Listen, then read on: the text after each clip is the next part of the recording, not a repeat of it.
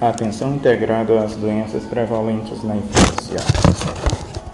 A redução da taxa de mortalidade infantil é o maior desafio que enfrentam os países em desenvolvimento para a sobrevivência das crianças nos primeiros anos de vida.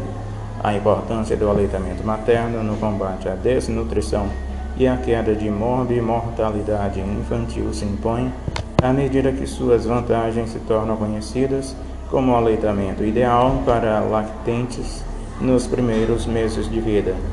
O lactário é uma unidade obrigatória em todos os hospitais que mantém leitos para crianças e berços para recém-nascidos.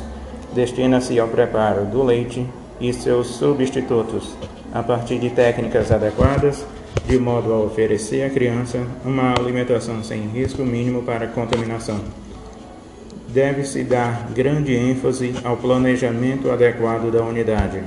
A eficiência das operações dentro de um lactário depende muito da seleção correta do local, espaço, arejamento e distribuição conveniente das áreas de trabalho, além da instalação de equipamentos apropriados, a fim de que todas as técnicas possam ser executadas de forma ordenada.